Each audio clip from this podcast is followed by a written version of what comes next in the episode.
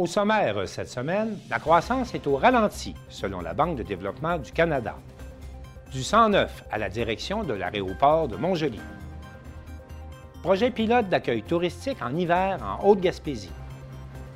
Qui doit payer pour la mise en valeur de l'ancien fort Jacques-Cartier à Cap-Santé?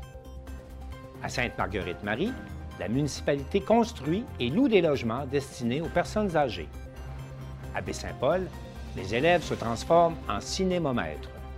Dans les Laurentides, la randonnée sous les étoiles permet de financer le soutien aux proches aidants des personnes en fin de vie.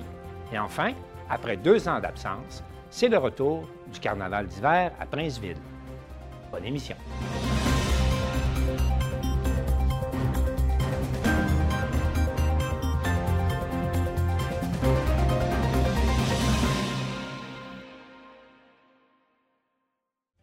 Le bulletin des régions est réalisé chaque semaine grâce à la collaboration de 20 télévisions communautaires autonomes associées à Cogeco. Vous verrez donc, au cours de la prochaine heure, des reportages qui vous parviendront de partout au Québec.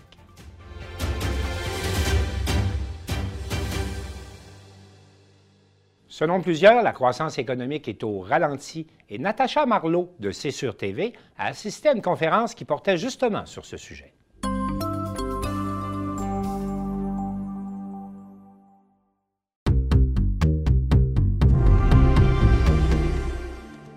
Le 20 janvier dernier, la Chambre de commerce et d'industrie de Vaudreuil-Soulanges recevait l'économiste en chef de la BDC et vice-président à la recherche, Pierre Cléroux, lors d'un dîner-conférence au pavillon Wilson à côté du lac. C'est un bon moment pour parler d'économie. L'année commence et je pense que vous allez d'accord avec moi qu'il y a quand même un peu d'incertitude dans l'économie. Le titre de la présentation, c'est que la croissance ralentit. Est-ce que, par main levée, est-ce que vous pensez qu'on s'en va vers une récession en 2023. Ah, quand même, il y a beaucoup de gens optimistes. Monsieur Cléroux, une belle conférence euh, aujourd'hui bon, sur euh, euh, la possible récession. D'entrée de jeu, vous avez posé la question à la salle. Est-ce que vous pensez qu'il va y avoir une récession ou pas? les gens ont levé la main, c'est mitigé. vous avez une approche quand même positive, vous l'avez bien expliqué, mais on s'en va vers quoi, plus précisément? On s'en va plus vers un ralentissement économique. La bonne nouvelle, c'est que l'inflation a commencé à diminuer. Donc, on pense qu'on est à la fin des augmentations des taux d'intérêt. Les taux d'intérêt vont être plus stables cette année et euh, ça, va, ça va ralentir l'économie. Mais vers la fin de l'année, on devrait être capable de baisser les taux d'intérêt et ça, ça va redonner de la vigueur à l'économie. Et la croissance économique au cours des deux dernières années a été forte au Canada et au Québec. On voit la croissance en 2021 4,6% de croissance. En 2022, 3,5% de croissance. Donc ça, c'est une croissance économique au-delà de la capacité de l'économie. La croissance économique au Canada et au Québec, c'est environ 2% Quand on est à 2% on est à pleine capacité. La conséquence de ça, qui est très bien, le taux de chômage au Canada est de 5% Le plus bas taux de chômage qu'on a vu dans les 50 dernières années. Donc ça, c'est un, un portrait très positif mais il y a un bémol à ça. Lorsque l'économie fonctionne au-delà de sa capacité, ça met beaucoup de pression sur les prix. Le clivage euh, avec les moins nantis, les plus vulnérables, qui n'auront pas nécessairement, euh, pas nécessairement un bas de laine, euh, qui n'ont pas nécessairement les grands salaires pour être capable de se payer une maison. Est-ce qu'on, est-ce que, à quel niveau ça va avoir un impact? La situation a été difficile au cours de la dernière année parce que les prix dans plusieurs domaines ont augmenté. Le prix de la nourriture, le prix de l'essence, donc, ça a fait en sorte qu'il y avait beaucoup de gens qui étaient coincés dans leur budget. Les taux d'intérêt ont augmenté, donc beaucoup de gens paient davantage pour l'hypothèque. Pourquoi je dis que c'est un bémol? Pourquoi c'est négatif l'inflation? Bien, c'est négatif beaucoup pour les gens qui ont des faibles revenus. Donc, les gens qui, lorsque le prix de la nourriture augmente, le prix de l'essence augmente, évidemment, c'est pas le cas pour tout le monde. Il y a beaucoup de gens qui trouvent ça, c'est difficile pour ces gens-là. C'est aussi difficile pour les entreprises parce que vous avez sûrement vu une augmentation importante de certains de vos intrants. Dans le secteur de la construction, par exemple, le prix du bois, à un moment donné, avait triplé. Donc, à quoi on doit s'attendre euh, cette année? Bien, vraiment, l'élément le plus important, c'est l'inflation. Parce que c'est ça qui va dicter la politique des taux d'intérêt. Et la bonne nouvelle, c'est qu'on commence, on voit que les pressions sur les prix diminuent. Beaucoup de gens paient davantage pour l'hypothèque. Tout ça devrait s'améliorer cette année. Euh, l'inflation baisse, ça veut dire que la pression sur les prix est moindre. Donc, on va voir moins d'augmentation de prix, même dans la nourriture cette année. Et à la fin de l'année, les taux d'intérêt devraient commencer à baisser. Donc, ça devrait donner un petit peu de marge de manœuvre aux, gens qui ont une hypothèque euh, à taux variable.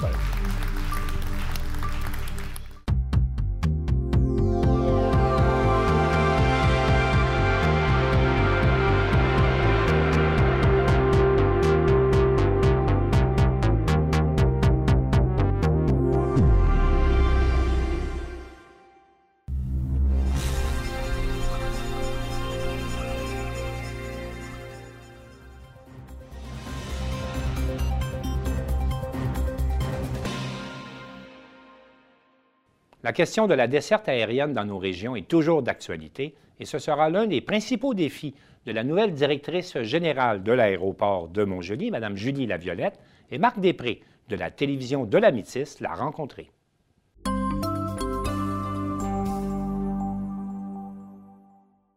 Eh bien, Bruno Paradis, ça fait quelques semaines que l'on était à la recherche d'une autre perle rare pour l'aéroport de Montjoli. Alors, euh, le choix est fait.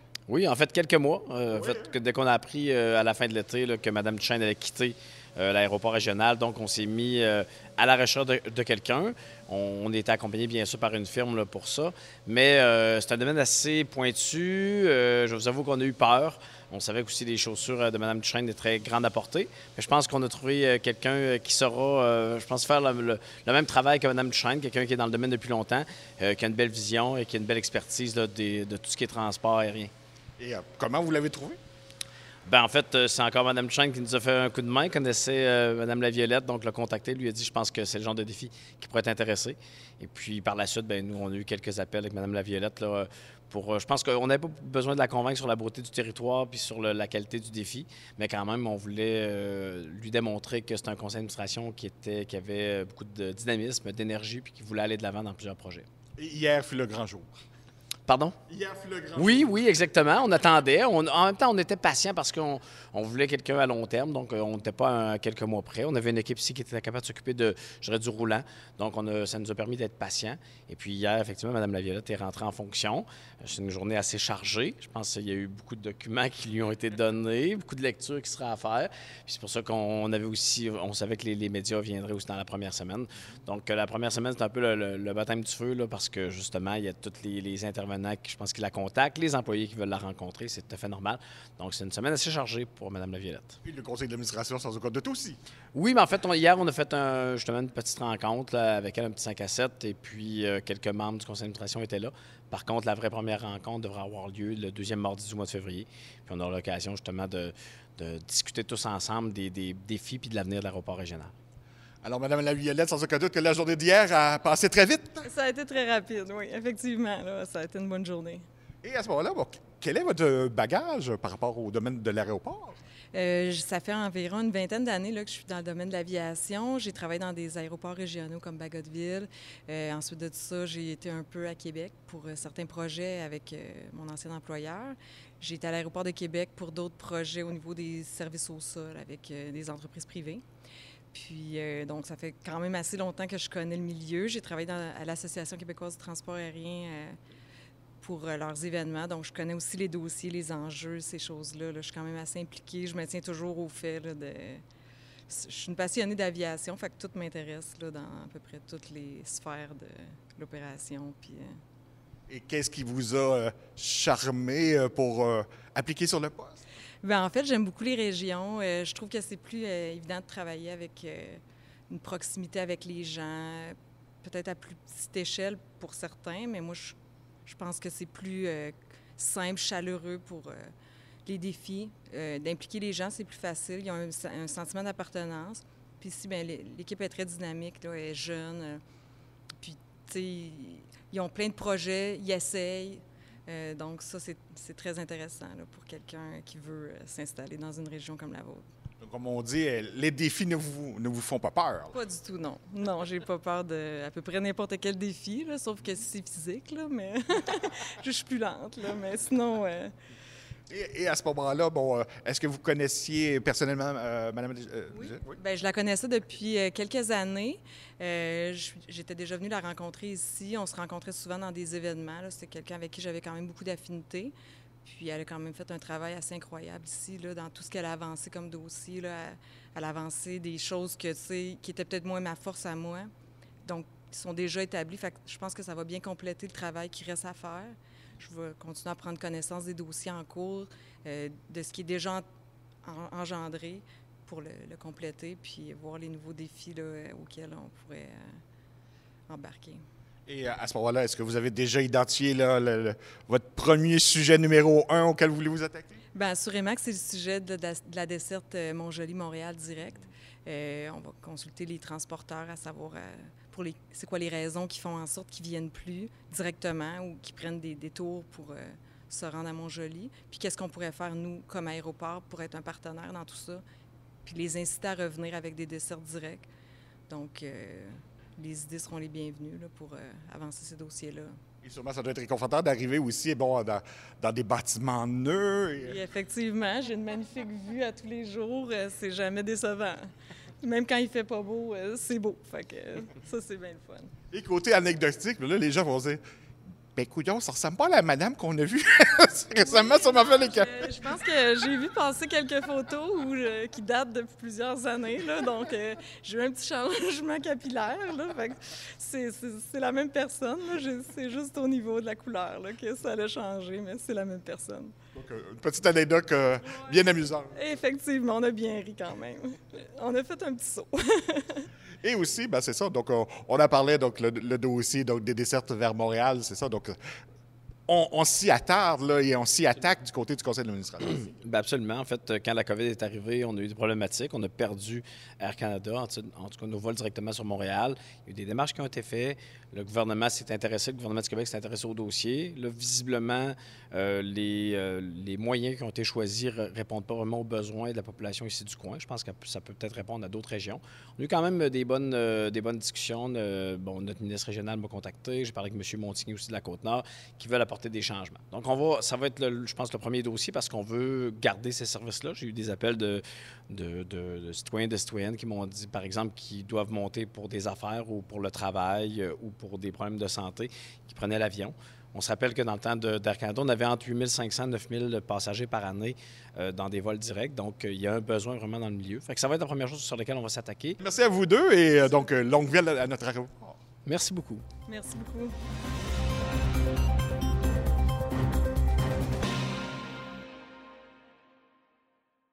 Marie-Claire Roy de la télévision de la Haute-Gaspésie nous apprend que le bureau d'accueil touristique de Sainte-Anne-des-Monts sera ouvert tout l'hiver.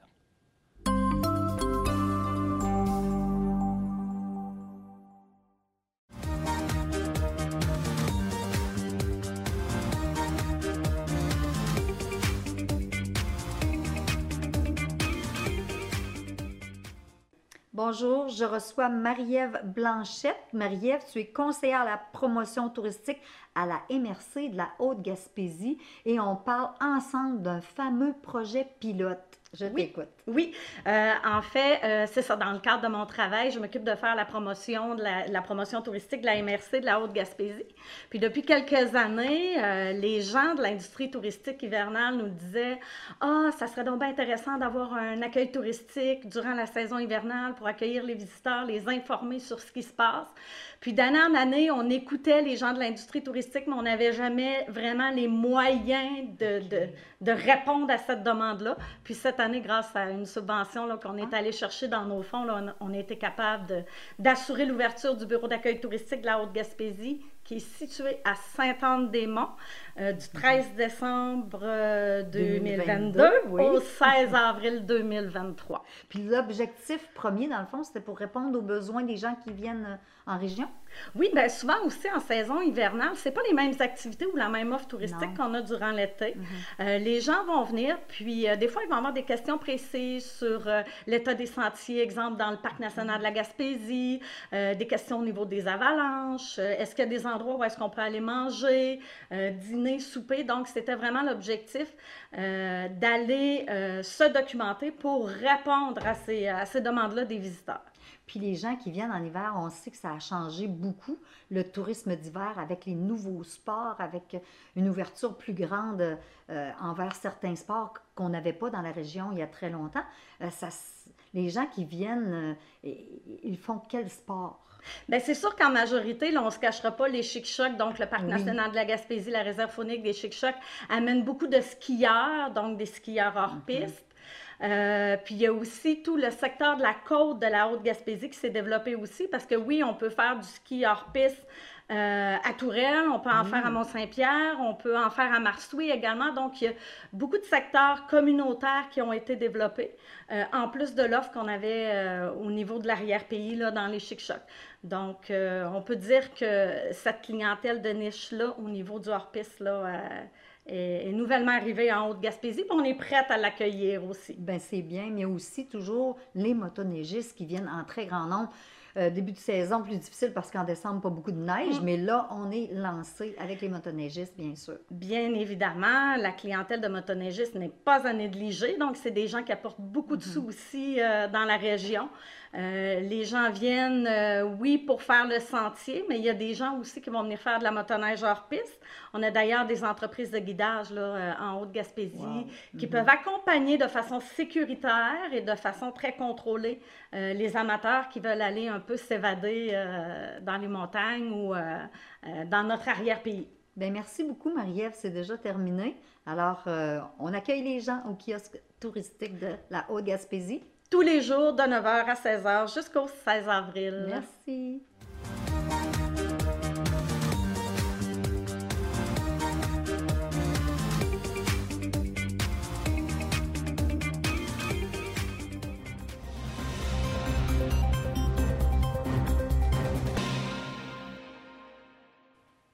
À Cap Santé, des citoyens mécontents des hausses de taxes des deux dernières années se demandent si la municipalité a les moyens de payer pour la mise en valeur du site Jacques Cartier.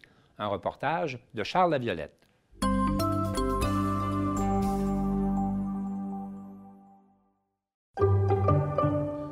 Cap Santé, des citoyens mécontents des fortes hausses de taxes des deux dernières années s'opposent au projet de mise en valeur du site patrimonial de l'ancien fort Jacques Cartier, dont fait la promotion le maire Michel Blackburn. Les opposants estiment que la municipalité n'a pas les moyens d'être propriétaire du terrain de 60 000 m2 sur lequel se trouve le manoir Halsa. Au contraire, pour le maire de Cap-Santé, c'est une occasion de donner aux citoyens un accès à la nature, au fleuve et à la rivière Jacques-Cartier, et ce, tout près du noyau villageois. Il y a deux projets dans le manoir Alsop et le fort Jacques-Cartier. Il y a le projet Récréo et le projet touristique. Le projet Récréo, c'est le, réinvestissement auprès de la population très rapide au niveau des sentiers et de l'accès à la nature pour les citoyens de Cap-Santé dans le secteur Jacques-Cartier et plus grand de la ville de Cap-Santé. Pour ce qui est du volet touristique, évidemment, c'est un projet qui va prendre peut-être 5, 10, 15, 20, 25 ans à réaliser. S'il n'y a pas d'urgence, parce que le potentiel, il est là, il va toujours demeurer là. Alors, pour nous, ce qui est important, c'est de prendre le temps de faire bien les choses. Quand la population aura atteint un niveau qui sera capable de supporter la mise en valeur touristique de ça, à ce moment-là, la population le fera. Pour moi, il n'y a pas d'urgence aujourd'hui. Ce qui est urgent, c'est que les citoyens puissent y accéder et en profiter, parce que c'est avant tout un parc nature en plein cœur de la ville de Cap-Santé. Et ça, c'est une richesse collective extraordinaire. On a un beau bijou euh, à Cap Santé, un joyau, comme M. le maire dit, un joyau. Mais euh, il faut se demander si on a euh, les moyens d'avoir, ça actuellement. Ce n'est pas aux citoyens de Cap Santé à payer pour les réparations puis les investissements de ça. On a eu l'année dernière une augmentation de taxes de 16% cette année, on arrive presque à 9% d'augmentation de taxes de 9% Alors là, il faut faire de quoi? Il faut se débarrasser de nos bijoux, si on peut dire. Euh, moi, l'année dernière, mon compte de taxes a augmenté de 400 dollars d'un coup. Je m'attends cette année à un 250 de plus encore. Ça fait 650 dollars dans, dans deux ans ça n'a pas de bon sens. En 2021, on a une augmentation de budget de 6,8% qui se traduit malgré tout par une augmentation de près de 15 à 16% pour certains citoyens. Cela est dû principalement au fait que, malgré, que les années précédentes, nous avions recours au surplus accumulé non affecté pour compenser une partie de l'augmentation du budget. Alors en 2021, nous n'avons plus accès à ces surplus-là, ce qui fait en sorte que bien que l'argent ait été dépensé pour les citoyens, pour leurs services pendant toutes ces années-là, en 2021, le citoyen se retrouve à rattraper le coût réel de son compte de taxe sur le budget et ça crée le choc qu'on connaît. Euh, Neuville, euh, ils ont peut-être 1000, 1000 de plus de population que nous autres. Ils ont un taux de taxation global de 72 cents, alors que nous, c'est 1,12. On, on doit 10 millions actuellement de, de, de, de dettes nettes. Alors, à un moment donné, il faut que ça arrête tout ça. Et puis, comme je vous dis, ben, euh, la princesse, il faut qu'elle se débarrasse de ses bijoux. Je rassure les citoyens et citoyennes de Cap Santé, je n'ai aucune ambition de réaliser une mise en valeur touristique d'un projet de plusieurs millions sans l'aide de personne. Ce que j'ambitionne cependant, c'est que vous ayez accès à cette nature-là rapidement. C'est bien beau. Supposons qu'on a une subvention de 800 000, bien, il faut, en payer peut-être 200 000. Il faut arrêter tout ça. Ça n'a pas de sens. Il faut aller à l'essentiel, puis il faut aller au service à la population. Je pense à les plaines d'Abraham. C'est la commission des champs de bataille qui l'entretient puis qui, qui- ont ça. Alors, si on regarde le portrait des bâtiments classés sur l'ensemble du territoire québécois, euh, la, très, très vaste majorité des bâtiments ne sont pas la propriété du gouvernement dans les bâtiments classés. Donc, la question, ce n'est pas de savoir est-ce que ça devrait être une autre entité qui possède, mais bien, si nous, il est à nous, comment est-ce qu'on peut avoir de l'aide pour le mettre en valeur? Moi, je pense que l'ensemble des partenaires qui croient à ce projet-là, que ce soit régional, provincial ou fédéral, devront, à un moment donné ou un autre, accompagner la ville dans la mise en valeur touristique et historique de ce site-là. C'est indéniable. Cependant, à court terme, je pense que les familles capsantéennes, les grands, les jeunes, les moins jeunes, peuvent venir ici, glisser, marcher, euh, euh, skier, euh, faire de la raquette, venir se reposer, venir pique-niquer ici, c'est extraordinaire comme site à, développer pour la ville de Cap-Santé. Et ça, on peut le faire avec des moyens très modestes. Et ça, c'est oui la responsabilité des municipalités de bonifier leur milieu de vie. on a un devoir, on a un devoir de conserver pour la mémoire de ceux qui vont suivre, de ceux qui vont suivre, nos descendants. Parce que c'est nos propres ancêtres. Ici, quand il y a eu la guerre en 1759, c'est nos propres ancêtres, c'est des gens de Cap-Santé qui formaient la milice, c'est les gens d'ici, de la région, là. C'est les gens de la région qui ont dû nourrir l'armée. Ce qu'on devrait faire, plutôt, c'est d'investir dans, euh, avoir de la haute densité, euh, d'autres maisons, d'autres terrains. Il va y avoir des élections prochainement, deux nouveaux conseillers qui vont arriver. Alors, euh, je ne sais pas qu'est-ce qui, va, qu'est-ce qui va se passer avec ça.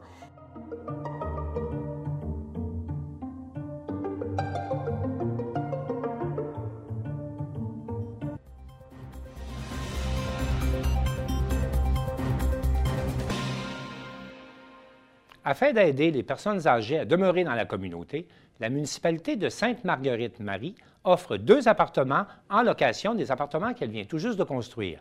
Marc Baudouin de TVC Matapédia nous présente un reportage sur ce projet innovateur.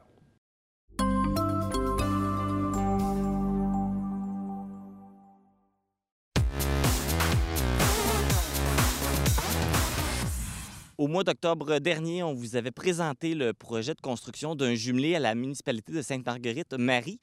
Et aujourd'hui, le projet a atteint sa finalité et nous assistons à l'inauguration du jumelé. Go, Marlène. Merci beaucoup, la belle Marlène. Je suis en compagnie de la mairesse de Sainte-Marguerite-Marie, Marlène Landry. Bonjour, Marlène. Bonjour. C'est un grand jour aujourd'hui parce qu'on on inaugure le jumelé, donc un projet là, qui est arrivé à terme. Comment on se sent?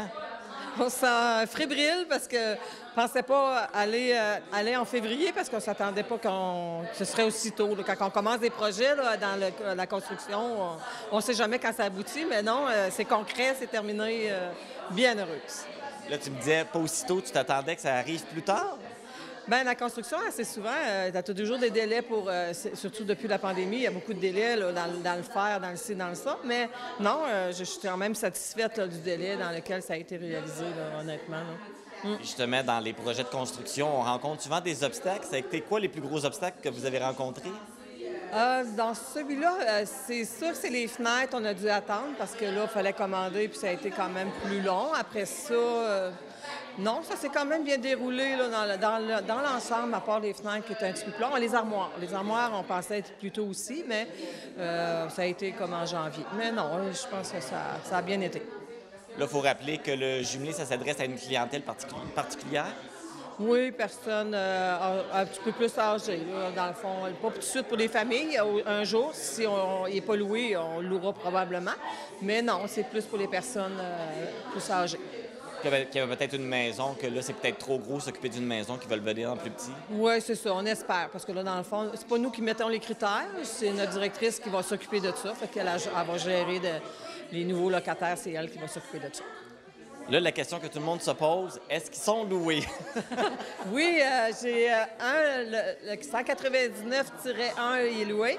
Euh, le 2, euh, je viens d'avoir des nouvelles. Non, fait que là, il va y avoir quelqu'un d'autre qui va venir visiter. Fait qu'on va. mais on a encore quelques noms pour voir, là. Mais je m'attends bien qu'il s'aille louer. De toute façon, j'imagine, avec la pénurie de logement, que tu t'attendais que ça ne sera pas difficile à louer? Non, non, quand on l'a fait, on avait déjà les noms, fait que c'était plus facile, dans le fond, de, de partir ce projet-là. Puis euh, là, les gens qui vont venir visiter aujourd'hui, là, ben, ah, ben, je vais réserver ma place dans quelques années. Fait que euh, c'est sûr qu'elle va se parler, puis ils aiment ça. La, la place, c'était bien, la, façon qu'on... Le, le modèle qu'on a instauré, les gens aiment ça. Fait que je m'attends que j'aie des noms à un moment donné, là, dire, euh, si on a des... quelqu'un qui part. Oui, c'est ça. Euh, là, on vient de citer un beau gros projet d'envergure qui est une première dans la Matapédia. Est-ce qu'on peut s'attendre à d'autres gros projets bientôt à Sainte-Marguerite-Marie? Oh, on se laisse un petit repos. Parce que là, on commence à tirer du jeu un peu. 2022, là, ça a été une grosse année avec euh, le relais, parce qu'on a inauguré le relais samedi. Mais aujourd'hui, c'est jumelé. Que ces, ces, ces projets-là ont été travaillés de concert en même temps. Fait que, non, on va attendre quand même quelques années aussi pour pouvoir aussi se renflouer, puis se reposer. Puis on va partir sur de nouvelles bases. Euh, on, a, on a plus d'expérience, ça va être plus plaisant. Qu'est-ce que, qu'est-ce que ça vous demande à vous, un projet comme ça, de A à Z? Ah, ben, c'est sûr qu'on a eu de l'aide des habitations populaires de l'Est. C'est eux qui nous ont aidés à partir le projet parce que les autres étaient quand même habitués de construire. Fait euh, une chance qu'on avait ces gens-là. Mais euh, c'est sûr que l'investissement, euh, chercher des, des soumissions pour, la construction. Puis on a eu à, faire des, des études sur le terrain. Il y a plein de choses qu'il fallait embarquer, puis c'était pas directement avec le constructeur. C'est sûr qu'il a donné de- du temps aussi à, à la municipalité là, à travailler. Est-ce que des, avant de terminer, est-ce que des gens, des organismes, des gens, des entreprises que vous voudriez remercier? Ben, on remercie tout le monde, là, dans le fond, qui a participé, les conseillers, euh, dans ma directrice générale, ben, dans les gens des habitations de l'Est. J'ai Michel euh, Paquette qui nous a donné un, un énorme coup de main aussi. Euh, comité de développement, c'est dans le fond, le projet part d'eux autres. Après ça, ben, ça a été transféré à la municipalité. Fait que les gens du comité de développé- de développement ont travaillé fort aussi. Fait que, non, la population en général qui nous appuie dans ce projet-là aussi. Marlène Landry, merci beaucoup, puis félicitations pour ce beau projet. Ben, merci beaucoup, puis merci d'être là. Je suis en compagnie de la préfète de la MRC de la Matapédia, Chantal Lavoie. Bonjour, Chantal. bonjour. On assiste euh, à un grand événement aujourd'hui, l'inauguration du jumelé, qui est un projet quand même assez rare dans la Matapédia, un projet comme celui-là. Ben, rare même au Québec, hein, parce qu'on sait, euh, c'est tout récemment que les municipalités on, peuvent faire de tels projets. Fait que euh, oui, on est. En tout cas, si c'est pas la première euh, municipalité au Québec à réaliser un tel projet, c'est dans, dans- dans les premiers, là. C'était quoi la, contribution de la MRC dans ce projet-là? Bien, c'est sûr que nous, on, a toujours euh, nos programmes financiers qui viennent appuyer des projets comme celui-là. On a aussi l'accompagnement là, du milieu avec euh, Michel qui s'est fait. Puis euh, c'est sûr qu'il y a aussi un volet régional qu'on est allé solliciter au niveau du FRR. Donc, on essaie toujours d'appuyer des beaux projets comme ça. Puis évidemment, le montage financier, là, il y a plein de partenaires, dont la MRC, puis on en est très fiers. Comment tu vis ça aujourd'hui, euh, cette inauguration? Bien, c'est, moi, je le sens comme un moment historique. Je le disais tantôt à la blague, mais c'est tellement ça aussi.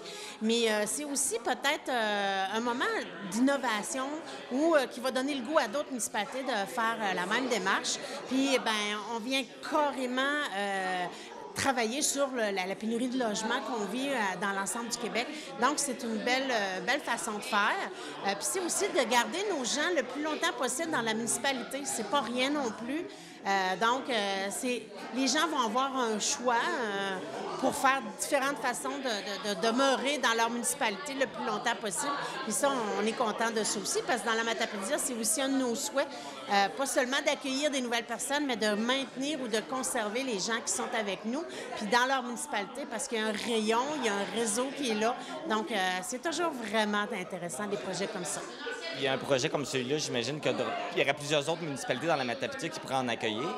Bien, je pense que les yeux sont beaucoup rivés sur l'expérience qu'on vit actuellement. Puis effectivement, il y aura sûrement euh, des expériences similaires qui vont se faire. Mais on sait que dans la Matapédia, on a quand même euh, des gens très impliqués. Là, si on prend les OMH ou euh, au niveau du logement social, on est vraiment dans un autre type de logement aussi, une autre façon de faire. Fait que, il y a de la place pour toutes les idées. Est-ce que dans, le reste de la Matapédia, est-ce qu'il y a d'autres projets immobiliers qui pourraient voir le jour bientôt? On a-tu un scoop? Bien, je ne suis pas dans le secret des dieux de toutes les municipalités, mais je sais qu'il y a plusieurs projets qui sont en, euh, en analyse ou euh, sur les tables à dessin. Euh, Est-ce que ce sera sur la même formule? Bien, ça, ça reste à voir. Parce qu'on sait aussi que la loi le permet pour les municipalités, mais il y a quand même des petites obligations autour de ça, dont les municipalités doivent adopter, entre autres, une réglementation et tout ça. Fait que je pense qu'il y en a plusieurs qui vont se mettre en action dans ce sens-là, mais pas juste dans la Matapédia, je pense même dans pas mal de régions au Québec. Parce que j'imagine aussi que la Matapédia, on ne fait pas exception, on doit être beaucoup touché par la pénurie de logements. Bien, effectivement, mais c'est sûr qu'il faut voir aussi, hein, parce que euh, plusieurs municipalités ont peut-être pas les mêmes, euh, je dirais, les promoteurs privés dans, certaines municipalités prennent plus de place que dans d'autres. Qu'il y a vraiment euh, une analyse fine à faire pour euh, chacune des municipalités. C'est un peu ça, on le voit, là, il y a quand même du développement immobilier dans d'autres municipalités, mais c'est pas nécessairement la municipalité qui le fait. Donc, euh, il faut que chacune des municipalités analyse sa situation. C'est vraiment là qu'on est aussi, euh, quand je dis qu'il y a des, projets dans l'air ou des, choses sur la table à dessin, c'est aussi ça. Il y en a aussi avec des des, partenaires privés. avec. donc, il y a différentes choses qui s'en viennent. là. Des bonnes nouvelles encore. Chantal Lavoie, merci beaucoup. Puis merci beaucoup à la MRC de soutenir des beaux projets comme celui-là. Bien, merci à vous d'être présent hein, pour soutenir ces beaux projets-là. Parce que euh, quand le projet est réalisé, ben, vous êtes un outil important pour nos communautés, justement, pour diffuser cette bonne nouvelle-là. On en entend tellement des mauvaises nouvelles que quand il y en a des bonnes, on est content d'en parler. Oui, puis ça nous fait plaisir, puis on est là pour ça. Bien, merci beaucoup.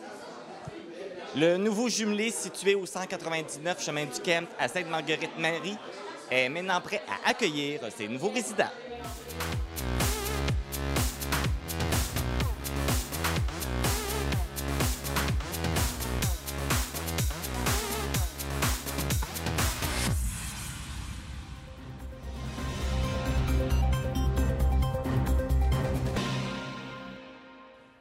Un cinémomètre, c'est le nom officiel d'un radar qui détermine la vitesse d'un véhicule sur nos routes.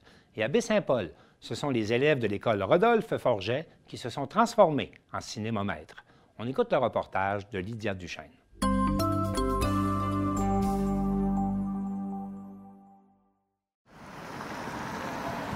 Depuis octobre 2022, la Sûreté du Québec s'est dotée de cinq ensembles cinémomètres vivants pour sensibiliser les automobilistes aux limites de vitesse, plus particulièrement dans les zones scolaires.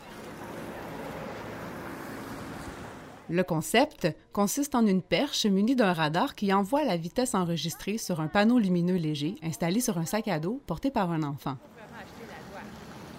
Malgré des vitesses enregistrées à Baie-Saint-Paul jusqu'à 49 km/h les 18 et 19 janvier, aucune arrestation n'a été faite. Ben, dans le fond, ça, c'est comme un équipement qui est juste pour faire de la prévention. C'est comme, euh, il y a la vraie équipement, c'est genre un espèce de pistolet qui capte, euh, qui fait des sons euh, plus aigus quand c'est plus vite, puis euh, plus grave quand c'est mo- moins vite. Ça, c'est juste pour avertir les gens puis sensibiliser. Ce que je trouve des fois bizarre, c'est qu'ils ils vont pas vite quand, quand, quand on est là. Mais comme hier, ils allaient pas vite parce qu'il y avait les voitures. Mais là, ils vont, ils vont plus vite qu'hier, vu qu'il n'y a pas les voitures. La présence du cinémomètre vivant crée certainement un impact plus grand qu'un simple panneau d'affichage, comme celui déjà en place sur la rue Forget. Cependant, la priorité des passages piétonniers reste un point sur lequel il pourrait y avoir amélioration.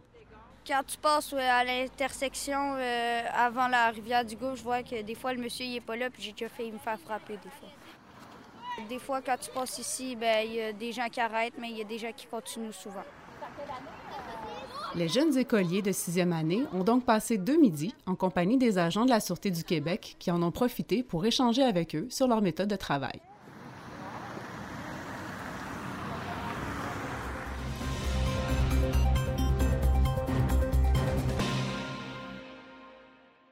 Dans les Laurentides, l'organisme Paliaco organise une randonnée sous les étoiles pour soutenir financièrement les proches aidants qui accompagnent des personnes en fin de vie.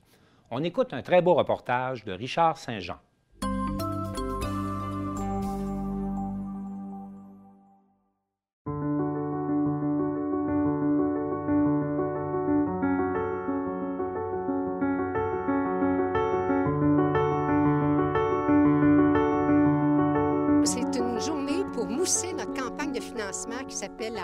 Sous les étoiles. Alors, euh, la randonnée sous les étoiles existe depuis plus de dix ans et c'est notre façon de financer nos services pour que tous nos services, qu'ils soient pour les enfants, les adolescents, les adultes et personnes âgées, tous nos services sont gratuits. Alors, on a besoin de sous. C'est notre euh, randonnée sous les étoiles qui finance la grande majorité de nos activités. Nous, on a trois points de service. Un à Mont-Tremblant, un à Sainte-Agathe et un à Saint-Sauveur. Et euh, dans chaque point de service, sauf Saint-Sauveur, ça se fait à dans chaque MRC, il y a un point de ralliement. Ici, on est à Mont-Tremblant. Le, le le- l'endroit de ralliement, c'est euh, le domaine Saint-Bernard. Et on peut venir par des équipes de 10 personnes. Euh, chaque équipe doit ramasser au moins 1000 dollars, donc 100 dollars par personne. Alors, on va, on n'a pas à sortir le 100 dollars de nos poches. On, va chercher des commanditaires qui nous commanditent, puis on ramasse des sous et on s'en vient en équipe faire une magnifique randonnée, soit en ski de fond, en raquette ou tout simplement à pied. Et il y a un grand ralliement qui va se faire le 4 mars ici à Mont-Tremblant, en février euh, à Sainte-Agathe et euh, à Marnites aussi. Paliaco, on est là pour la communauté, pour les gens qui ont le cancer, les gens qui ont besoin d'être soutenus, les proches aidants qui trouvent ça difficile de vivre avec quelqu'un qui va mourir. Et on est là pour les enfants qui sont en deuil ou qui vont perdre un être cher. Fait qu'on est là pour vous, mais on s'attend à ce que vous soyez là pour nous, pour nous, pour nous aider financièrement. Merci. On a toujours des gens qui, qui décèdent alentour de nous et c'est pas tout le monde qui est à l'aise avec, le- avec le décès. Partir, laisser quitter les gens tranquillement, mais aussi après. C'est c'est tout l'ennui, c'est tout ce qu'on a à vivre comme émotion après. Et puis, euh, si Paliaco est capable d'aider, euh, c'est très apprécié. Et il y a des expériences plus difficiles. Je vous dirais que euh, ce que je voudrais pas, c'est perdre un enfant. Et ça, c'est- ça serait très difficile, mais il y en a, il y en a des, des enfants qui, qui quittent. Et Padiaco donne un service plus spécialisé pour euh, ceux qui sont en deuil d'un enfant aussi. C'est le fun. C'est les accompagner chez eux, puis euh, très important. Il y a des belles expériences. Et euh, moi, j'ai j'ai- j'ai accompagné du monde que- au décès. Ce que j'ai le plus apprécié dernièrement, c'est mon beau-père qui a demandé l'aide à mourir. Ça, ça a été très particulier. C'était très particulier parce que là, tu, décides de ton heure. Fait qu'on a pris un verre ensemble avant, puis, euh, ça a été... Mais ça, c'est une expérience intéressante. Et je pense que ça l'aide euh, beaucoup aussi à faire le deuil, parce qu'on est préparé. Quand j'ai pris ma retraite il y a quelques années, je suis venue dans le Nord pour faire du ski. Et j'ai fait du ski, euh, tu sais, beaucoup. Puis je me suis dit, ben, peut-être qu'il faut faire quelque chose d'autre, là, tu sais. Alors, une de mes amies m'a dit, j'ai parlé avec elle, dit, ben, il y a une place, un groupe qui s'appelle Paliaco. Alors, j'ai téléphoné Louise, qui était en charge de Paliaco. J'ai suivi la formation et le rest is history. Alors, c'est ça, c'est, un organisme tellement impressionnant. Et les gens, les gens qui travaillent, honnêtement, ce sont des anges. It's unbelievable. Tu sais, ils sont tellement généreux de leur temps et de, de le- leur émotion. Ils sont tellement euh, subtil et sensible aux autres. C'est vraiment, je suis très impressionnée avec la gang. Ben, on a besoin des bénévoles, c'est sûr. On a besoin des bénévoles. Et on a des programmes en marche. On a des nouvelles, nouveaux programmes, par exemple, pour les jeunes qui sont en deuil. Ça, c'est très, très important. Et moi, j'ai perdu mon père quand j'avais 10 ans. Si j'avais eu Paliaco à ce moment-là, ça aurait été toute la différence. Alors, on a des programmes tellement importants. Et pour faire vivre ces programmes, on a besoin de l'argent. C'est pourquoi on fait la randonnée sur les étoiles. On fait le, euh, fundraising. Et puis, on a besoin des bénévoles. Et je dirais aux gens, peu importe ce que vous êtes capable de faire, on a toutes sortes de, euh, tâches à faire à Paliaco. Si vous êtes un homme euh, avec beaucoup de, muscles, on a besoin des hommes pour nous aider t'sais, à l'extérieur. Si, si vous êtes euh, quelqu'un qui euh, qui parle pas beaucoup, c'est parfait. Là, vous, vous allez écouter le monde. Alors, euh, sais, on a toutes sortes de... Et vous ne devez pas être, sais, avoir les grands diplômes ou quoi que ce soit. Il faut juste avoir, être une personne de cœur, sais, qui veut aider le monde. C'est mon cœur qui m'a amenée à Paliaco. Moi, je suis des Laurentides depuis que je suis toute petite et puis euh, je suis travailleuse sociale aussi, spécialisée dans le deuil. Et je sais que euh, je connaissais des gens à Paliaco puis je sais que c'est un organisme qui fait une différence dans notre société. Il y a des petits oiseaux qui viennent manger dans nos mains. Oh! En plus, c'est cute. Oui, donc euh, voilà. Donc Paliaco me tient beaucoup à cœur et je suis membre du conseil d'administration depuis quatre ans. Wow. Et euh, je soutiens l'équipe euh, de bénévoles. Donc euh, il y a beaucoup de bénévoles à Paliaco pour accomplir la mission à la fois auprès des personnes qui sont touchées par le cancer, auprès des proches aidants, auprès des personnes en deuil. Fait que moi, je suis là pour soutenir beaucoup les bénévoles qui font de l'accompagnement de deuil. Et là, on a un nouveau service aussi pour les enfants qui vivent des deuils. Parce que vous savez, la mort touche euh, tout le monde. Donc, il y a des jeunes enfants qui sont touchés, ben, des enfants, des adolescents qui sont touchés par la mort d'un proche, puis il y a très peu de services euh, spécialisés. Alors, Paliaco fait une, une bonne différence là, en offrant de l'accompagnement euh, individuel, des groupes de soutien.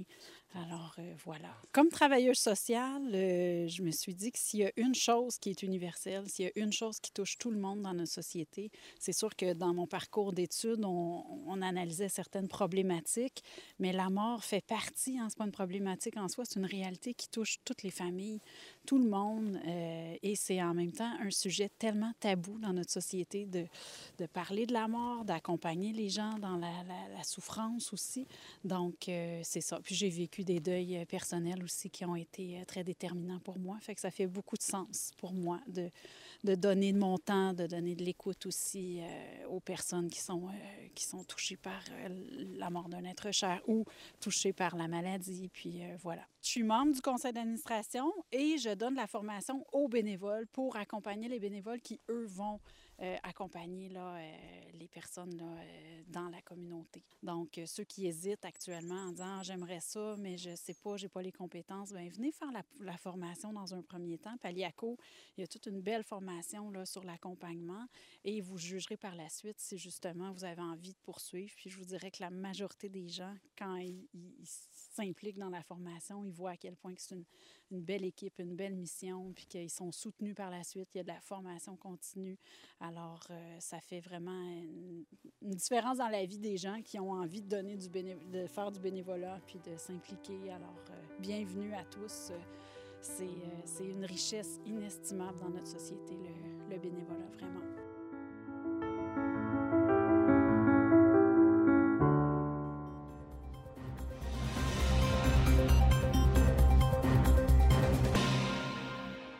Princeville souligne cette année son 175e anniversaire avec, entre autres, le retour du carnaval d'hiver après deux ans d'absence. Et Sébastien Gingras, de la télévision de l'Érable, y était.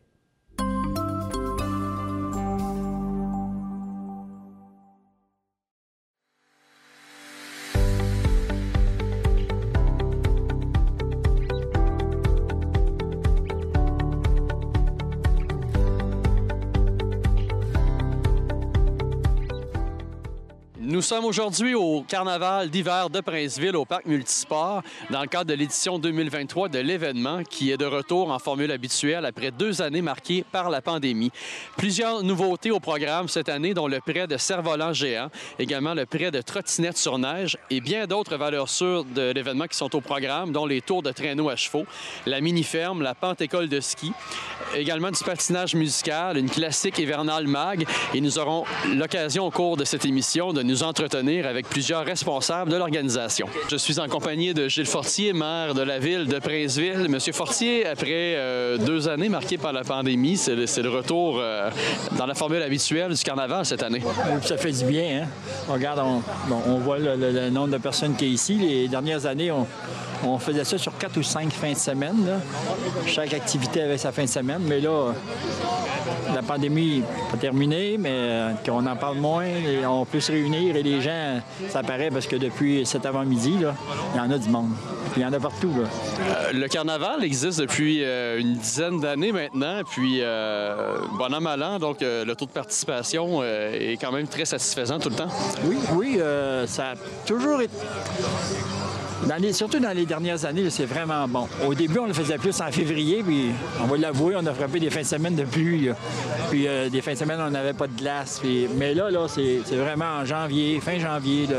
on a tout, la, la glace est belle, et les- la glissade, c'est merveilleux. Donc, euh, en prélude du carnaval d'hiver, il y avait le party dans les bois qui avait lieu. Euh, C'était organisé dans le cadre du 175e anniversaire de la ville de Princeville.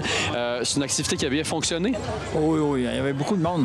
Au début, euh, il, y en avait un petit peu moins, il y en avait, mais on s'attendait à plus que ça. Mais après ça, on a pensé que les gens qui partaient d'ici, qui faisaient tout le trajet dans la forêt, ça prenait au moins un 45 minutes. Là, d'un coup, après ça, là, là ils ont arrivé. Mais c'est- c'était détendu, c'est- c'était vraiment plaisant, la musique.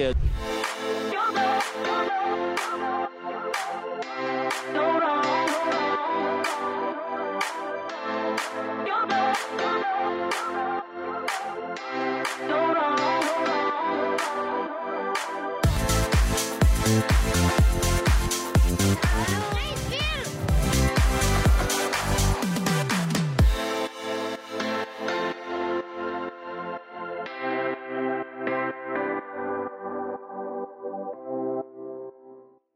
Donc, je suis maintenant accompagné d'Étienne Couture, directeur des loisirs, des sports, de la culture et de la vie communautaire pour la ville de Princeville. Bonjour, Étienne. Salut.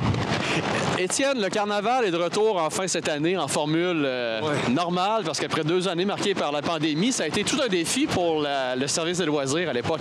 Oui, vraiment. En fait, on a, on a réussi quand même à garder certaines activités classiques du carnaval dans les dernières années, puis de les exploser sur plusieurs fins de semaine, puis de le faire sous un mode euh, avec réservation.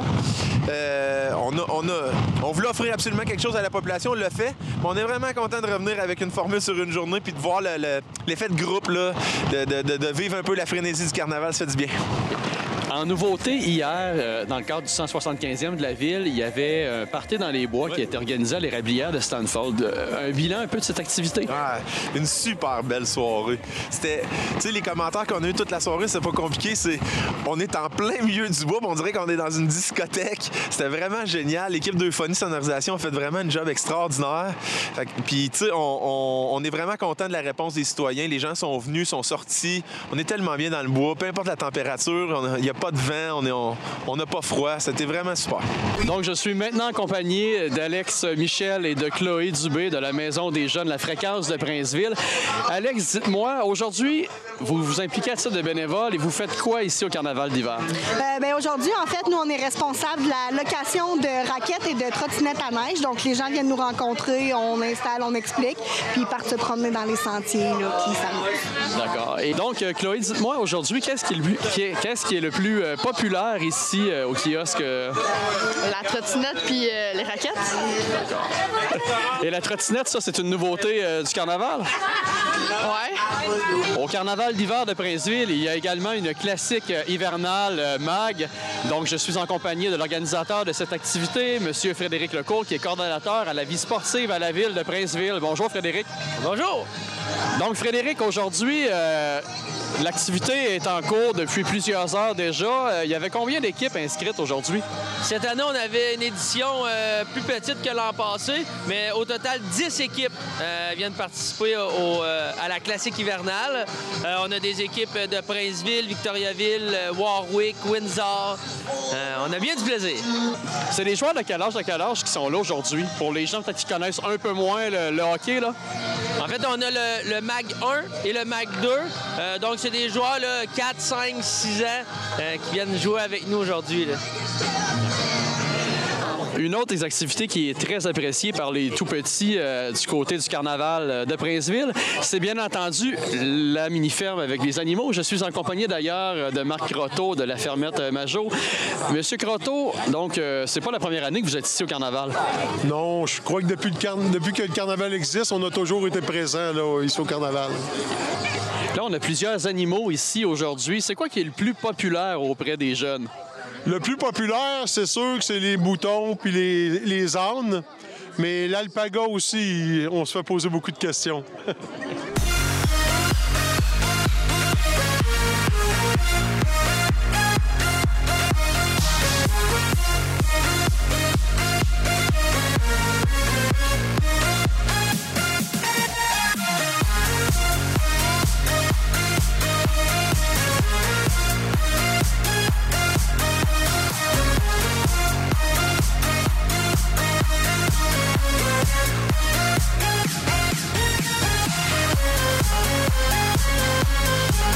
Je suis en compagnie maintenant d'Émilie Auclay, responsable des communications pour euh, SABC, qui se trouve à être la Société Attelage Bas-Canada, ainsi qu'avec euh, M. Stéphane Michaud, président du Club équestre des Bois-Francs. Tout d'abord, Mme Auclay, euh, il y a combien de participants cette année au derby amical de chevaux? Aujourd'hui, on a à peu près 25 inscriptions. Euh, dû à la température, il y a une couple qui se sont pas pointées. Mais à part de ça, à peu près ça, 25 inscriptions. Euh, et justement, bon, la, la vingtaine de participants ont, ont pris part à quelle épreuve, au juste? Mais l'épreuve de derby, c'est vraiment du passage là, dans, les, euh, dans les obstacles, là, entre les comptes, comme on pourra en arrière ici. Là, Euh, on a eu trois sortes de. de, de, de de, je pourrais dire, de qualification. Mettons les mini pour les mini poneys, l'attelage simple, l'attelage double. Avec les mini poneys, on commence avec un, chemin moins large entre les cônes. Et puis quand on part de l'attelage euh, simple et double avec les plus gros, ben, on élargit un petit peu le parcours. Euh, ça fait que c'est un parcours comme ça, à travers les obstacles. Euh, c'est un temps chronométré avec différentes longueurs et des, des soit à gauche ou à droite là, pour les meneurs. Je suis maintenant accompagné de M. Régent Lambert, donc, euh, qui euh, est responsable ici pour les tours de traîneau à chevaux. Monsieur Lambert, euh, ça fait plusieurs années que vous êtes ici au festival. Euh, Une dizaine d'années, oui. D'accord. Et grosso modo, on peut parler de combien de tours de traîneau vous- à chevaux que vous pouvez faire euh, par, par journée? Faire, euh, je dois en faire une quarantaine certains l'après-midi encore. Là. Puis de façon générale, les gens, c'est une expérience euh, qui est très appréciée par, par les gens? Habituellement, oui. Habituellement, ils sont tous contents, là, puis euh, c'est le fun. Une belle après-midi. Euh, ça fait combien de temps juste que vous faites ça dans des événements, dont le carnaval? Ça fait ça une dizaine d'années environ, à peu près, là, que je fais ça. D'accord. Je fais des parades, je fais les festivals, puis je fais des, des randonnées comme après-midi, là. Euh, m'amuse avec ça. Près de 2000 personnes ont participé aux activités organisées dans le cadre de l'édition 2023 du Carnaval d'hiver de Princeville.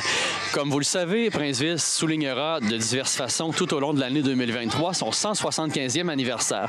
D'ailleurs, pour plus d'informations à propos des festivités qui seront organisées, nous vous invitons à visiter le www.princeville175.ca.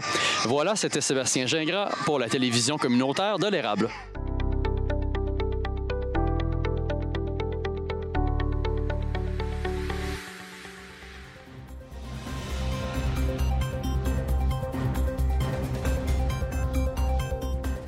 Voilà qui complète le bulletin des régions. On espère que ça vous a plu et soyez des nôtres la semaine prochaine alors que d'autres reportages vous parviendront de partout au Québec.